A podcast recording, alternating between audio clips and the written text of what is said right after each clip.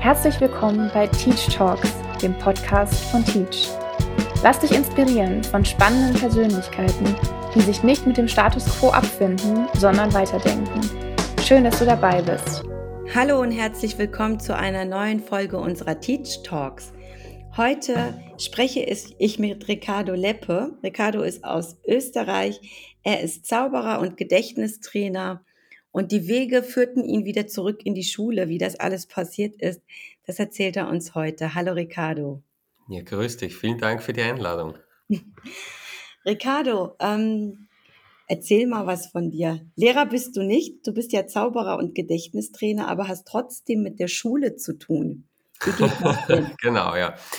Uh, unverhofft kommt oft. Ich habe mir nach meiner Matura eigentlich geschworen, ich betrete nie wieder ein Schulgebäude und bin wahrscheinlich der, der in den letzten Jahren die meisten Schulgebäude im deutschsprachigen Raum überhaupt betreten hat. Also ja, so viel zur eigenen Planung im Leben.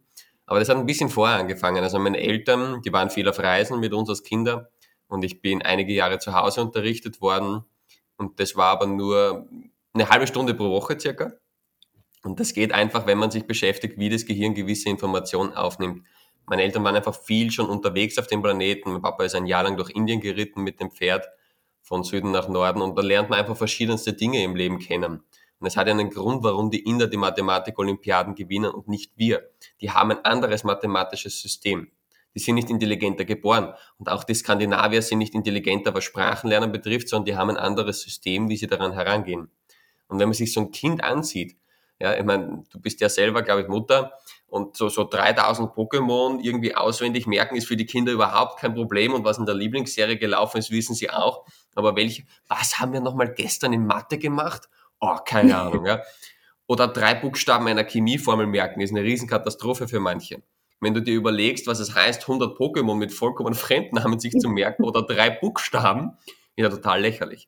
Das heißt, das Gehirn kann das alles, man muss ihm nur zeigen, wie es geht. Und dieses Wie fällt im Normalfall in der Schule aus. Das heißt, hier hast du Vokabeln, hier hast du Jahreszahlen, hier hast du Texte, merk sie dir. Und meine Eltern haben mir eben zusätzlich dieses Wie gezeigt. Und man kennt ja auch vielleicht von früher, von Wetten das beim Thomas Gottschalk, diese Geniekinder, 500-stellige Zahlen mal eben gemerkt. Das sind in meinen Augen keine Geniekinder, sondern die wussten einfach nur dieses Wie. Wie geht's? Und dann ein bisschen trainiert. Und ja, ich bin dann irgendwann einmal normal in die Schule gegangen, da habe ich mich ziemlich gelangweilt.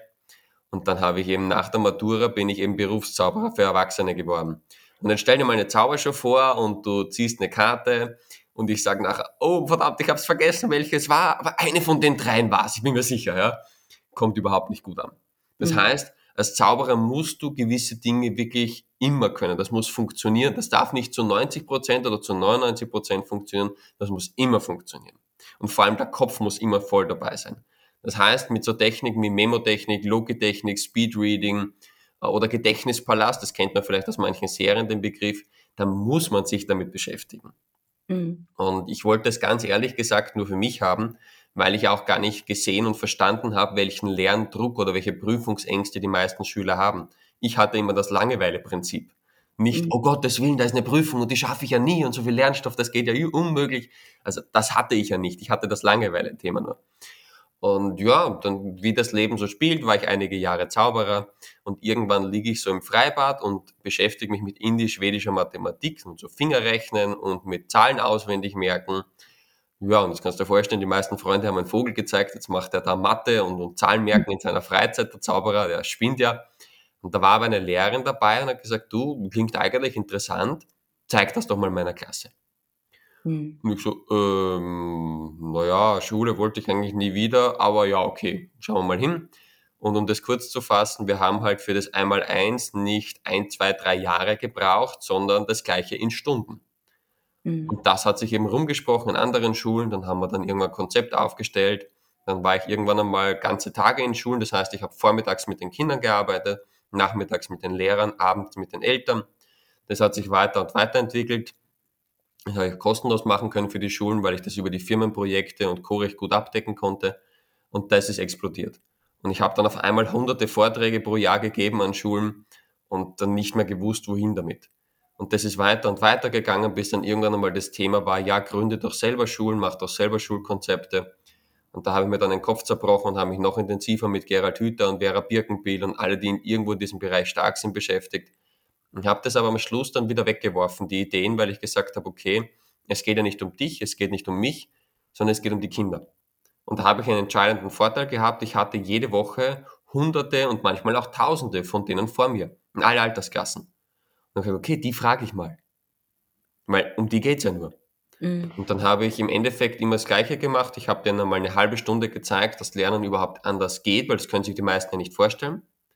Und dann habe ich immer gesagt, ich bin Bildungsminister und Gott in einem Menschen. Ich mache morgen Schnipp und die Schule ist verschwunden und die neue ist da. Wie sieht diese neue Schule in euren Wünschen aus? Alles ist möglich. Und natürlich haben ein paar gesagt, ja, brennt die Schule nieder, baut sie nie wieder auf und irgendwelche Kasperl-Ideen. Aber interessant ist ja dann wieder, was sagen dir neun von zehn? Und neun von zehn sagen dir an und für sich nur die menschlichen Basics. Mhm. Und da dachte ich mir auch so, shit, wo sind wir, dass wir diese Grundbedürfnisse der Kinder nicht einmal annähernd erfüllen können? Und die, die haben sich gewünscht im Endeffekt erstens, wir wollen mit Spaß und mit Freude lernen. Na, nona nicht, ne? Ja. Und das zweite war, wir wollen Dinge lernen, bei denen wir wissen, dass wir sie im Leben gebrauchen können.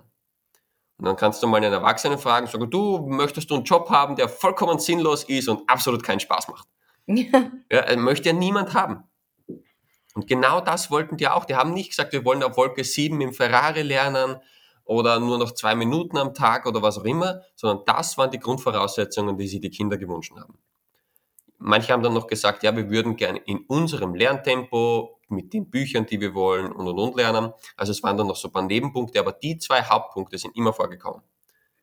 Also du bist dann quasi auf die ähm, äh, Schüler und in der, in der Schule eingegangen und hast die gefragt, wie würdet ihr eine Schule gestalten oder wie, was, welche Inhalte mhm. würdet mhm. ihr lernen? Ähm, das ist ja schon mal ein Feedback, der, äh, ja, das eigentlich ähm, gewöhnlich ist. Aber wie kann man das den Kindern dann klar machen, dass sie trotzdem da, wo sie sind, lernen müssen? Und wie kann man ihnen helfen, vielleicht ähm, ja alternative Lernmethoden dann tatsächlich zu finden? Also lernen müssen muss einmal wegfallen. Wo muss es, ist nicht intrinsische Motivation und da gibt es keinen Lernerfolg. Und es hat sich kein Schüler bei mir beschwert und hat gesagt, ja, boah, stell dir mal vor, Ricardo, ich habe lesen lernen müssen und schreiben habe ich auch lernen müssen. Das kotzt mich an. Ich hätte am liebsten nie lesen gelernt. Ja? Also das sagen die ja nicht. Mhm. Die sagen manche, du, ich hätte es gern früher gelernt, ich hätte es gern später gelernt, ich hätte es gern mit einer anderen Methode gelernt, ich hätte es gern mit einem anderen Buch gelernt, mit einem anderen Lehrer, was auch immer. Aber keiner hat sich beschwert über Lesen, Schreiben, Grundrechnungsarten. Die haben sich beschwert, sie mussten binomische Gleichungen auswendig lernen, die keine Sau im Leben braucht und sie mussten wissen, wann irgendein Feldherr 328 vor Christus einen anderen umgebracht hat. Das interessiert ihn nun mal nicht und sie vergessen es ja sowieso in der Sekunde wieder. Also diese Dinge fallen weg. Und ich sage zum Thema müssen, wenn man sagt, man muss hierher kommen und man muss was lernen, das ist ein Blödsinn. Immer wenn Zwang, Druck und Angst herrscht, findet Lernen nicht statt. Das ist einmal eine Grundregel. Ja, außer du prügelst das dir hinein und dann sind wir beim Bulimie-Lernen. Das heißt, du, du äh, stehst so lange vor einem Zettel, bis das Gehirn sagt, du bis morgen 8.30 Uhr zum Test, merke ich es mir, dann schmeiße ich es wieder raus. Und das macht halt keinen Spaß. Und der Mensch möchte ja lernen. Er möchte nur nicht so und nicht das lernen. Aber schau dir so ein kleines Kind an. Ja? Wie war das mit deinem Kind? Mama, wie geht denn dies? Papa, wie geht denn dies? Warum ist denn dies? Warum ist der Himmel blau? Ich möchte das auch probieren. Darf ich da mitmachen? Ich möchte das auch können. Ja? Das heißt, die haben eh unbändige Lernlust. Die darfst du nur nicht abtöten. Und wenn wir uns jetzt als Erwachsene diese Vorstellung geliefert haben, oh, der ist sieben, der muss jetzt lesen lernen, dann haben wir verdammt nochmal dafür zu sorgen, dass der lesen lernen will. Mhm. Weil wo ist das Problem, wenn der mit vier oder mit zehn erst lesen lernt? Das ist in unseren Köpfen. Das ist nicht das Problem der Kinder. Das ist ein erwachsen geschaffenes Problem. Weil uns muss klar sein, das sind Kulturleistungen, die wir von den Kindern verlangen. Weil wenn wir jetzt nebenher lesen und schreiben und musizieren oder Klavier spielen, das sind Kulturleistungen. Das gibt's in der Biologie, in der Natur nicht. Also ich habe noch keinen gesehen, der in der Natur aufwächst und sagt, oh, du mit sieben, oh, du musst lesen lernen, weil sonst wird aus dir nichts im Leben. Das heißt, diese grundbiologischen Dinge wie Laufen und Sprechen und, und Springen und Klettern, die lernen die Kinder ja alle automatisch. Das ist ein innerer Drang dazu. Und wenn man jetzt sagt, okay, der muss lesen lernen, der merkt natürlich in unserer Umwelt, ja klar, das ist sinnvoll, weil ich möchte mich orientieren, ich möchte wissen, was da steht, ich möchte meinen Namen lesen können und und und. Das heißt, sie kommen irgendwann auf den Punkt. Und, aber jetzt, jetzt sagen wir zum Beispiel, hey, der ist sieben, der muss lesen lernen. Und wenn er das nicht macht, dann ist er dyslexisch, dann, dann stimmt was mit ihm nicht, dann braucht er ein psychologisches Gespräch oder sonstigen Mist. Wir sagen aber nicht, oh, du bist sieben, du willst nicht Klavier spielen, du bist dysklavierisch, du bist dysmusikalisch, mit dir stimmt ja was nicht, du gehörst zum Psychologen, wie kann man mit sieben Jahren nicht Klavier spielen wollen? Also wir werten da auch noch zwischen diesen Kulturleistungen. Und das ist vollkommen krank. Wir versuchen die alle durch eine Schablone zu pressen. Das funktioniert nicht. Und das ist das, wo die Kinder kaputt werden, wo sie vorher diese unbändige Lust haben und nachher nicht mehr. Und da ist die Thematik, wir müssen zu diesem intrinsischen Lernen kommen, beziehungsweise nicht dahin kommen, sondern einfach nur es nicht abkillen. Hm. Weil sagen einem Fünfjährigen, hey, willst du mit Mami mal was lesen? Na, wie viele sagen nein? Und wenn nicht, dreh es um, lies dem Kind was vor und wenn es spannend ist und wenn du nicht mega langweilig liest, kommt irgendwann der Punkt, na, mach weiter.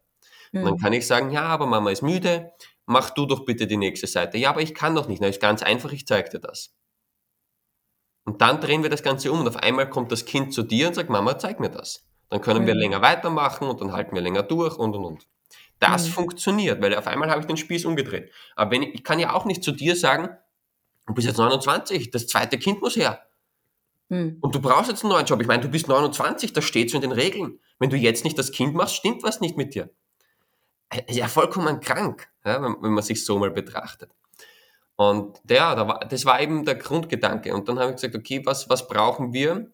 Wir brauchen Schule der Zukunft in zwei Schritten. Warum zwei Schritte? Wir haben halt jetzt noch dieses System, so wie es ist. Und wir müssen noch Dinge lernen, die die Kinder absolut nicht interessieren und die sie auch nicht brauchen im Leben. Und das sind knapp 90 Prozent vom Inhaltsstoff. Es gibt Studien, wo man nur sagt, okay, die Kinder haben sich sogar nur eineinhalb Prozent gemerkt nach Matura oder Abitur, abgesehen von Lesen, Schreiben, Grundrechnungsarten. Ja, den Rest haben sie sowieso alles fast wieder vergessen, außer als Lieblingsfach. Aber gehen wir mal von 90 Prozent aus, die wir streichen könnten. Im ersten Schritt machen wir das nicht, weil sie müssen jetzt noch die normalen Prüfungen bestehen. Und da machen wir Folgendes. Wir haben geschaut, okay, mit den Lerntechniken, wie lange brauchen wir, dass wir diesen Stoff, sinnvoll oder nicht, möglichst lustig, möglichst zeiteffizient in eure Köpfe hineinbekommen. Mhm. Und da kommt man vor allem in den ersten Schuljahren, ersten vier bis acht Schuljahren, so auf eine Stunde am Tag, die man braucht. Und bitte, das ist ein Richtwert, weil wenn die natürlich gerade voll Bock haben auf das Thema und voll Bock haben gerade auf diese Rechnungen oder was auch immer, dann bin ich ja nicht blöd und sage, ja, so 60 Sekunden, ah, 60 Minuten sind um, wir machen jetzt Stopp. Sondern dann kann das an einem Tag auch mal acht Stunden sein oder eine Woche durchgehen. Solange die Spaß haben, ist es erlaubt. Aber diese Stunde ist eben dieser Richtwert, dass man weiß, okay, wie kann es gehen. Und dann haben natürlich sofort die ersten Eltern gesagt, ja Ricardo, du spinnst. Wir sind beide berufstätig, du kannst das Kind nicht nach einer Stunde wieder heimschicken. Wie soll das gehen? Sag ich, ja, ist kein Problem, jetzt nehmen wir drei richtige Hauptfächer. Und das erste ist unser Körper. Mein Papa hat mir mit sechs Jahren beigebracht, sagt der Junge, wenn du nicht verstehst, wie dieser Körper hier funktioniert, Du kannst reich sein, du kannst die besten Freunde haben, du kannst glücklich verheiratet sein. Wenn dein Körper den ganzen Tag wehtut und nicht mehr funktioniert, hast du keinen Spaß mehr. Das stimmt. Ja, das heißt, du musst mal verstehen, okay, was kommt durch den Mund, Nase, Augen, Ohren, was kommt da überhaupt alles hinein? Was macht das für Auswirkungen? Wie funktionieren Muskeln? Wie funktionieren Sehnen? Warum tut das eine weh? Warum tut das andere nicht weh? Wie gehe ich mit den Schmerzen um? Was kann ich da tun? Was gibt's für Ursachen? Dann auch die, die drei Hauptfächer für die Hirnentwicklung gehören zum Körper dazu. Das ist Sport, Musik und Kunst. Und wenn das eine Kind sagt, ja, Sport und Kunst finde ich gut, aber Musik nicht, dann ist das doch in Ordnung. Und wenn der andere sagt, Musik und Kunst, ja, aber laufen möchte ich jetzt nicht gehen, ist auch in Ordnung. Das heißt, der Mensch interessiert sich ja für viele Dinge, aber nicht immer zur gleichen Zeit für alles. Und den Raum wollen wir denen einfach geben. Also kürzen wir das ab. Der erste Punkt ist, das erste Hauptfach ist der Körper. Der zweite, man sagt der Körper, Geist und Seele. Das heißt, Umgang mit sich selbst als Mensch, Umgang mit anderen Menschen, Zwischenmenschliches, Mentaltraining, Atemtechniken, Meditation. Also da gibt es so viele Möglichkeiten. Und jetzt hat das Kind hoffentlich gelernt, mit seinem Körper umzugehen, mit sich als Mensch und mit anderen Menschen umzugehen.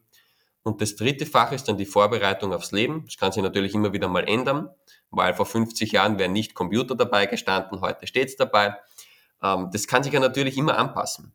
Und das gliedert sich in zwei Parts. Das eine ist ähm, die Berufsvorbereitung, weil so viele 14-, 15-Jährige sagen, du Ricardo, ich, ich, muss irgendwo in einen Beruf reingehen jetzt, ich muss mich entscheiden, ich habe keinen Plan. Wenn die Eltern nicht zufällig irgendwo selbstständig sind und die irgendwo reinschnuppern durften, die haben noch nie etwas gemacht, und müssen jetzt entscheiden, was sie oft ein Leben lang machen. Wobei das ja auch wegfallen wird, wenn die meisten wechseln ihren Job ja dann nur nicht, weil ja, und ich habe so Prüfungsangst und da war ich in der Schule schon nicht so gut in Sprachen und quack, quack, quack, quack, quack. Also das fällt ja dann damit weg. Und ja, dann haben wir gesagt, okay, ich kenne sehr viele Firmen als Zauberer und mit denen gesprochen, sage ich, seid ihr bereit, ab und zu mal Schüler bei euch reinschnuppern zu lassen? Waren fast alle dafür. Fast alle haben gesagt, ja, natürlich machen wir das. Und da kommst du dann mit acht Jahren drauf und sagst, ja, ich würde gern Anwältin werden. Und dann ab ins Büro dort einmal und mal einen Tag oder eine Stunde reinschnuppern und sagt, oh, nur du Zetteln und Paragraphen, so habe ich mir das nicht vorgestellt. Ich wäre Bäuerin, ich wäre Kellnerin, ich wäre Elektrikerin, ich wäre Hotelfachfrau, was auch immer. Ganz egal. Aber du hast jetzt eine, eine Möglichkeit gehabt zu schauen. Und der zwölfjährige Felix kommt dann drauf, ja, ich will Mechaniker werden, zack, und das Auto, und dann kommt er drauf, ist ja auch nicht meins. Ich wäre aber dafür Anwalt werden. Oder ich wäre Büroassistent äh, werden. Oder du weißt das ja nicht. Ich behaupte, jeder Mensch hat mehrere Jobs, wo er wirklich glücklich werden kann, wo er aufgehen kann. Nur er muss sie auch finden. Und wenn du ihm nicht die Möglichkeit gibst, und die meisten versauern dann in ihrem Job und dann werden sie unglücklich und dann passieren sehr viele Probleme dadurch. Das heißt, das ist, ja. Das heißt, ähm, tatsächlich äh, hast du dann dafür gesorgt, dass auch ganz kleine Kinder in die Unternehmen reinschnuppern dürfen? Wenn, in dem Alter, wo der auf die Idee kommt.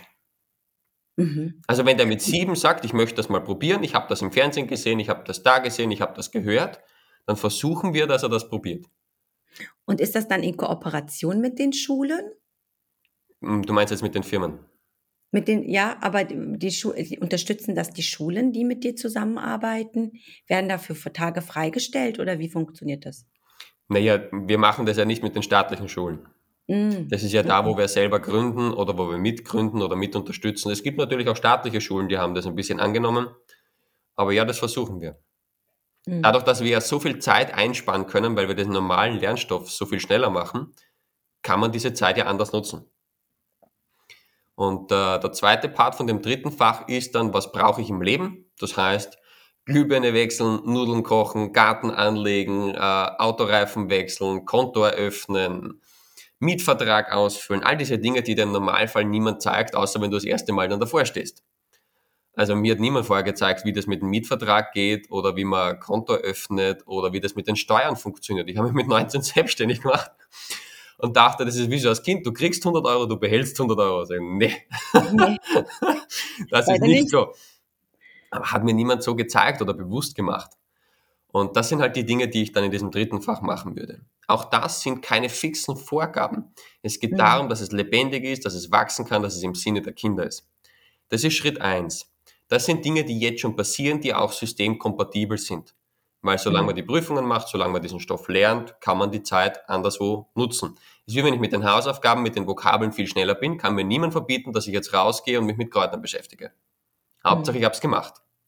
Und im Schritt zwei von Schule der Zukunft geht es dann wirklich darum, wie kreieren wir lebendige Schulen, die nur auf die Kinder abgestimmt sind, die dauerhaft an sich selber wachsen und besser werden. Aber das würde jetzt ein bisschen zu lang führen, aber erkläre ich eh in dem Video dann drinnen. Einfach in YouTube eingeben, Schule der Zukunft in zwei Schritten. Und da wollen wir im Endeffekt hin. Und dass es nur noch um die Kinder geht. Und das wird dann, da wird es dann richtig, richtig spannend, weil da dürfen die Zukunft selber gestalten. Da versuchen wir auch dann etliche Projekte gerade dazu zu machen, also Kinder für Kinder, dass die selber überlegen, okay, was wollen wir? Wir schaffen Rahmenbedingungen. Wenn die sagen, wir wollen Fußball spielen auf der Autobahn, sagen wir, vielleicht nicht ideal, ja. Aber wir wollen irgendwas finden, eine Methodik finden, um Vokabeln zehnmal schneller zu lernen. Dann können wir uns alle gemeinsam auf die Suche begeben und etwas suchen. Das ist möglich. Oder wir wollen uns hier in der Schule selbst versorgen. Das heißt, wir wollen alles anbauen, dass wir selber hier Mittagessen können aus dem Garten. Ist möglich. Wenn die sagen, wir wollen hier eine Kunsthalle haben, die wir selber gestalten, ist möglich. Und da wollen wir im Endeffekt hin. Was ist möglich? Wie kriegen wir es hin? Und da braucht es die Kreativität der Kinder, und aber auch die Erwachsenen im Sinne von, die müssen vielleicht ein Grundstück kaufen, die müssen vielleicht äh, einen Anwalt dazu nehmen. Das sind Dinge, die die Erwachsenen machen können. Ja, das ist so im Groben. Ähm, so viele Menschen finden dich ja mittlerweile. Ich habe dich ja auch rein zufällig gefunden, als ich ähm, nach Lerntechniken geguckt habe, um mein eigenes Kind so ein bisschen zu unterstützen und war ja äh, ziemlich fasziniert von diesen Gedächtnistricks, die du anwendest. Ähm, wie reagiert denn Schule darauf? Jetzt äh, gehen wir mal von einer Regelschule aus. hier in Deutschland. ich bin da schon ein paar Mal gegen die Wand gelaufen mit voller, mit voll, mit Anlauf, wenn man irgendetwas ändern will. Ähm, wie reagieren denn die Lehrer äh, darauf, die jetzt, es sind ja nicht alle Lehrer in einer Schule offen neuen Techniken gegenüber. Ähm, Im Großen und Ganzen sind sie ja eigentlich doch gewillt, dass die Kinder schneller lernen. Nein. Kommt das gut an? Nein. Also, ich habe über 20.000 Lehrer vor mir gehabt in den Vorträgen und jetzt sorry, dass ich das so hart sage, aber das mieseste, starrste und korrupteste Schulsystem auf dem ganzen Planeten ist in Deutschland. Oh. Das nächstmieseste ist in Österreich. Nordkorea habe ich jetzt nicht überprüft, das könnte vielleicht noch in dem Ranking mitspielen. Ja. Ich habe noch nichts Mieseres gefunden. Und wer sagt, wir haben das Beste, auch jetzt uns in Österreich, ja, sage ich, sorry, du warst noch nirgendwo anders auf dem Planeten unterwegs, oder? Nein, warum? Aber das sagt man doch. Sag, ja, sorry, sagt man doch, hat mit einem Argument nichts zu tun. Und neun von zehn Lehrern sind falsch an dem, Post, an dem Posten. Die sollten nie was mit Kindern zu tun haben. Es gibt grandiose Lehrer, es gibt grandiose Schulen und es gibt grandiose Schuldirektoren. Das sind aber im Schnitt nur einer von zehn. Und ja, was, wenn ich jetzt da so live dabei bin, wenn wir es über, über den Daumen gebrochen nehmen, sage ich, ein Drittel will mich umbringen, ein Drittel ignoriert mich und ein Drittel umarmt mich und sagt endlich. Mhm. Ja, von dem Drittel fallen dann nochmal einige um, weil die Regeln das nicht zulassen, weil die Kollegen das nicht zulassen und und und. Aber das ist so im ganz groben. Und äh, ja, natürlich kriege ich da viel Gegenwind, das ist mir aber ganz egal. Mhm. Es geht ja nicht darum, dass ich jetzt die Lehrer alle überzeuge ich will was für die Kinder machen. Ich will nicht für den Staat was machen, was der sagt, das finden wir super, oder die Lehrer oder das Budget sagt, das finden wir super, es geht um die Kinder. Und dann wird es für alle anderen gut sein. Und das mhm. Problem, was wir jetzt haben, das, das Grundschulprinzip ist, sprich mir nach, dann wirst du belohnt. Geh eigene Wege, dann wirst du bestraft. Und das muss weg. Und das gefällt natürlich allen, die jetzt eine gewisse Machtposition haben, nicht. Aber das wird brechen so wie alle Machtpositionen, die mit Angst und Druck und Strafe arbeiten, immer irgendwann brechen, weil sie auf einer Lüge aufgebaut sind. Und natürlich mache ich mir da nicht überall Freunde, aber ich mache mir gigantisch viele Freunde bei den Schülern und bei den Eltern und das reicht mir. Auch bei den Lehrern und Schulen, ja. Also nochmal, die rennen mir auch die Türen ein, aber nicht alle. Und viele wollen das auch nicht, ja. Und, aber ich habe noch nie ein Argument gehört. Ich bin ja offen, ich bin ja kein Idiot. Wenn mir einer sagt, du pass auf, einmal eins lernen, ging es so viel besser und was du erzählst, ist Mist, dann sage ich sofort, erzähl mir, wie es besser geht. Aber die Argumente, die ich höre, ist, du bist zu jung, du bist kein Lehrer, du hast nicht studiert, das steht nicht im Lehrbuch, das war immer schon anders. Das, das hat mit einem Argument nichts zu tun. Ich will es einfach nur besser machen, schöner machen, größer machen und verändern. Weil ich habe mit den Schülern ja gesprochen, vor allem mit denen ab zehn Jahren. Und da sagen dir über 99 Prozent, dass sie die Schule hassen und dass sie dann nicht gerne hingehen. Und dann, ich habe oft gefragt, ja, wer äh, geht gerne in die Schule? Wer lernt gerne so, wie sie euch das zeigen? Und da gibt Schulen, da zeigt nicht ein einziger Schüler auf unter 500 Schülern. Mhm. Sag ich, dann haben wir ein Problem.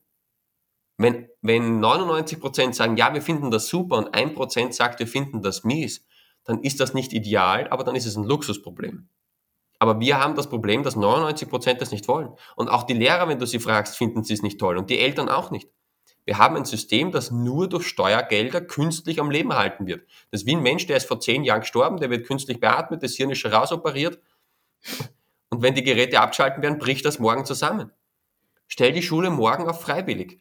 Geht niemand mehr hin. Wird niemand machen. Und somit wird, muss es zusammenbrechen. Weil das ist von intrinsischer Motivation weit weg. Die Leute würden morgen, wenn, wenn alles freiwillig wäre, weiterhin Fußball spielen gehen. Sie würden weiterhin singen, tanzen und malen. Sie würden viele in ihrer Berufung, ja, ich würde weiterhin zaubern. Mhm. Und Geld morgen abgeschäftet, ich gehe weiterhin zaubern. Ich mhm. gehe auch weiterhin Vorträge halten. Das mache ich gerne. Und manche würden auch weiterhin Lehrer sein, weil sie es gerne machen und weil sie gerne mit Kindern arbeiten und die brauchen wir. Und dafür musst du nicht Lehrer sein. Mich schreiben ja auch jeden Tag Lehrer und Schuldirektoren an, teilweise mit Bewerbungsschreiben. Und manche auch von außerhalb, also junge Kinder, 11, 12, 13 Jahre, sagen, ich würde gern Jüngeren schon was zeigen. Alte Omis, die sagen, kann ich nochmal einsteigen? Und die dann sagen, ja, aber ich habe keine Ausbildung. Sag, brauchst du nicht. Ausbildung heißt ja aus mit der Bildung. Wir sehen ja, wo das hinführt. Was du brauchst, aus meiner Sicht, sind meine Grundkriterien, wenn du mitmachen möchtest. Erstens, ich möchte dir in die Augen sehen können und dir eine Frage stellen können. Und zwar, liebst du Kinder? Und da siehst du im Gesicht eine Reaktion. Und ich sage das wie, stell dir vor, Mann und Frau vor dem Traualtar. Ja? Und er so, ja, Schatzi, liebst du mich? Ähm, ja, ja, schon. Wenn das so eine Antwort ist, ja, dann, dann müssen die Augen leuchten und es muss, ja, ich liebe Kinder. Wenn wir das, das wie, beim, wie beim Altar, ja, das muss leuchten, das muss Ja sein. Aber ganz ehrlich, stell dir vor, du würdest einen Mann heiraten und dann heißt, ja, lieben Sie da, da, da, da, da und wollen Sie zur Frau nehmen. Naja, ja, würde ich schon machen. Also in dem Moment lässt du dich wieder scheiden, ja. Also, Auf jeden Fall. Genau, und genauso müssen wir es bei den Kindern. Das heißt, liebst du Kinder? Ja, klares Ja. Nächster Schritt. Kannst du die Begeisterung, die du in dir hast, zu dem Thema, was du machen möchtest, weitergeben? Weil es gibt hochintelligente Menschen mit drei Titeln oder was auch immer, die haben diese Begeisterung, aber sie können sie nicht vermitteln. Also ich bin so begeistert für Physik, das ist das Tollste auf dem ganzen Planeten. Ich wünsche mir, dass ihr auch alle begeistert seid. Problem, ja. Kann sein, dass du ein Genie bist in Physik, du musst es weitergeben können. Ich bin kein Genie in den meisten Fächern, aber ich kann es weitergeben. Und das, also das sind meine Grundfragen. Ich frage dann noch so ein bisschen nebenbei, du hast ein paar Lerntechniken drauf, wenn nicht, schau dir das an, eigne dir das an, das erleichtert dir und den Kindern vieles, aber ist optional. Mhm. Und dann gibt's den, den Hauptquest an dem Ganzen. Wenn diese Fragen von mir geklärt sind, das kann ich ja vorher abchecken und wenn dann Nein und Nein rauskommt, dann schicke ich den nicht zu den Kindern. Wofür? Mhm. Und dann setze ich dich eine Woche vor die Kinder. Und dann frage ich die Kinder, hey, habt ihr die gut gefunden? Findet ihr die menschlich gut? Findet ihr die fachlich gut? Könnt ihr euch vorstellen, dass ihr das nächste Jahr oder die nächsten vier Jahre oder die nächsten acht Jahre mit dem Menschen verbringt? wenn die da strahlen, dann bist du dabei. Weil was bringt's, wenn ich dich gut finde und die Kinder finden dich kacke? Das bringt gar nichts. Das heißt, ich kann ein paar so Grundkriterien abfragen. Also bist du kein Drogensüchtiger, der irgendwie Kinder schlägt und da schon Vergangenheit in die Richtung hat, ja? Magst du die überhaupt, die Kinder? Möchtest du Begeisterung weitergeben? Quack, quack. Am Endeffekt müssen dich die Kinder mögen. Und es geht auch aus allen Studien aus Findern und Co. heraus. Die absolute Nummer eins ist nicht deine Fachkompetenz, dein Titel oder sonst irgendein Schrott, sondern mögen dich die Kinder. Dann nehmen sie das Lernen an mhm. und auch das Thema, das du möchtest. Das ist die absolute Nummer eins bei, den Kriterien. Und deswegen müssen dich die Kinder mögen. Es ist Sympathie. Das ist das allererste, was sein muss. Ja, das sind so meine Grunddinge und ich sage, in Zukunft wird es auch so sein, dass man danach auswählt. Und dann wird es auch eine Feedback-Schleife geben, Kinder zu Lehrern und umgekehrt. Weil jetzt gibt es ja nur Lehrer von Kindern runter. Und dann haben die Kinder Angst. Ja, aber was ist, wenn die Kinder im Halbjahr oder im Ende des Jahres sagen können, du, irgendwie haben wir uns die cool vorgestellt, aber die ist total kacke. Mhm. Ja, dann sorry, musst du gehen. Und wenn das so ist, weil der jetzige Lehrer, vor allem die Pragmatisierten, die können sagen, ich mache, was ich will, ich bin hier nächstes Jahr wieder und ich werde weiterhin bezahlt. Es geht nicht, wenn ein Kind aus der Klasse sagt, ja, ich komme mit dem nicht zurecht, dann schauen wir, dass wir eine Lösung finden. Aber wenn wirklich die Mehrheit sagt, du, ähm, die kriegt das überhaupt nicht auf die Kette, wir kriegen, wir kommen mit Mathe überhaupt nicht zurecht mit ihr, dann sorry, dann versuch mir eine Lösung zu finden oder sonst musst du gehen. Ist ja wie im Beruf. Stell dir vor, du baust ein Haus und der Tischler baut nur Mist und du kommst mit dem nicht zurecht. Dann musst du ja mhm. gehen. Dann, dann schmeißt du den raus. Und es muss ja derjenige den rausschmeißen können, den es betrifft. Und wenn die Kinder den ganzen Tag mit dir zurechtkommen müssen und die finden dich nicht gut, dann müssen die die Möglichkeit haben, dich rausschmeißen zu können. Also, so stelle ich mir das vor in einer Demokratie. Ja, das, sind, das sind natürlich Ansätze, die äh, sind ja irgendwie zurzeit utopisch sozusagen in den bestehenden Systemen. Ähm, Ricardo, was mich noch interessieren würde, ist, du, bist ja tatsächlich dann in die Schulgründung gegangen, richtig? Ja. Und ähm, wie ich das jetzt auch mitbekommen habe, hast du ja auch eine riesen Mami-Armee, die hinter dir steht. genau.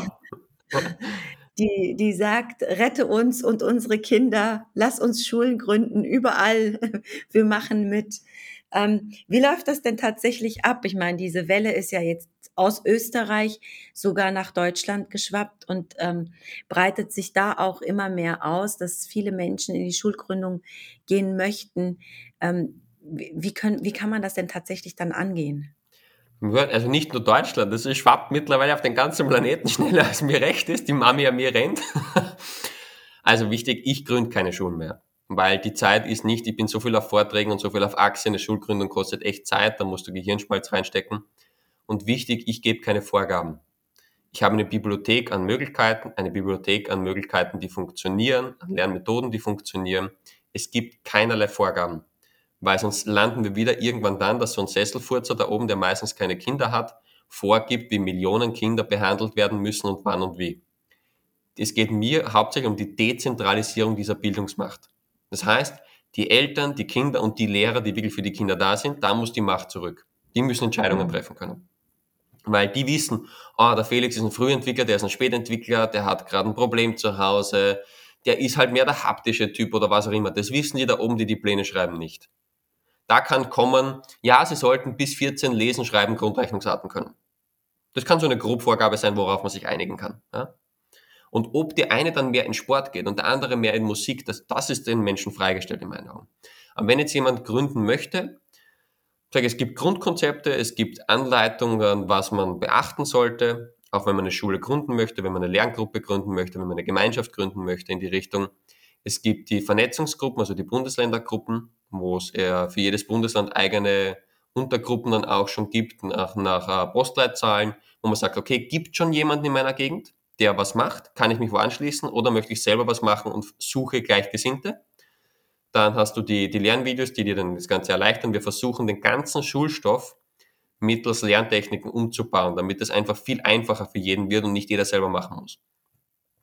Aber wenn man starten möchte, auf die Homepage wir sind frei.com und mal die Grundvideos anschauen. Auf der Startseite steht eh, du bist neu hier, schau dir bitte Folgendes an. Da steht Videoschule der Zukunft, mal den Vortrag ansehen, mal sehen, was ist die ganze Vision. Passt das überhaupt mit mir innerlich? Dann vernetzen mit den anderen, schauen, gibt schon was, möchte ich selber was kreieren.